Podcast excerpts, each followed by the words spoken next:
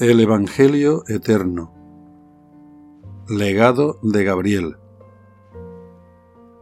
El encarcelamiento de Juan. Habiendo sido puesto en la mazmorra de la fortaleza de Maqueronte, Herodes fue a visitarle.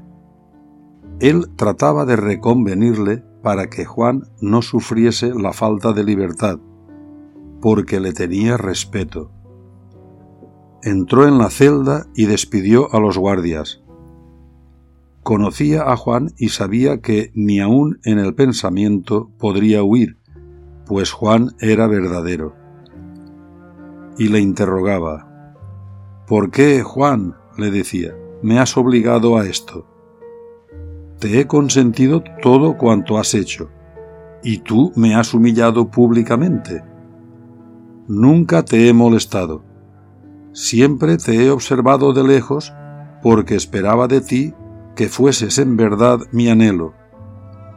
Sabes, Juan, que yo soy un esclavo del imperio, que vivo según mi placer, pero no tengo poder de voluntad. Y tú me has humillado públicamente. ¿Por qué, Juan? ¿Por qué? ¿Acaso tiene valor mi unión con Herodías? ¿Acaso es cierto que esto lleva a la muerte? Mira, Juan, te ves preso por una tontería. Entiende, entiende, Juan, que yo soy Herodes, rey de Judea según el legado que recibí. Tú lo has dicho, no eres siquiera el profeta, ni Elías, y me has humillado públicamente. Mira pues lo que te ofrezco Tan solo has de decir que es legítima mi unión con Herodías y te lo pido entre ti y mí. Haz esto y saldrás libre a reunirte con la gente que te ama. Juan, que escuchaba sentado en el suelo, levantóse súbitamente y llegándose a la altura de Herodes le dijo, Jamás en la casa de Israel hubo un perro más rabioso que tú no solo mientes ante el pueblo al cual te debes, no solo me mientes a mí, no solo a ti te mientes, sino que ultrajas el nombre de Yahvé.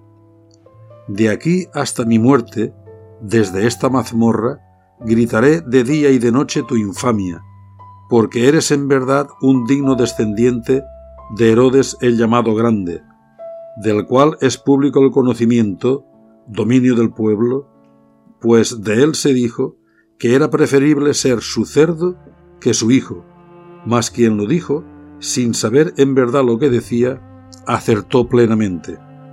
Porque en verdad te digo, cualquiera que ande a cuatro patas es más digno, más limpio, más justo que tú, miserable.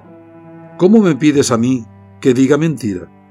Ni siquiera eres un hombre inteligente, escoria, desperdicio, no eres nada, Herodes. Yo, de aquí a mi muerte, te lo digo, no pasará un día ni una noche en que no grite tu injusticia.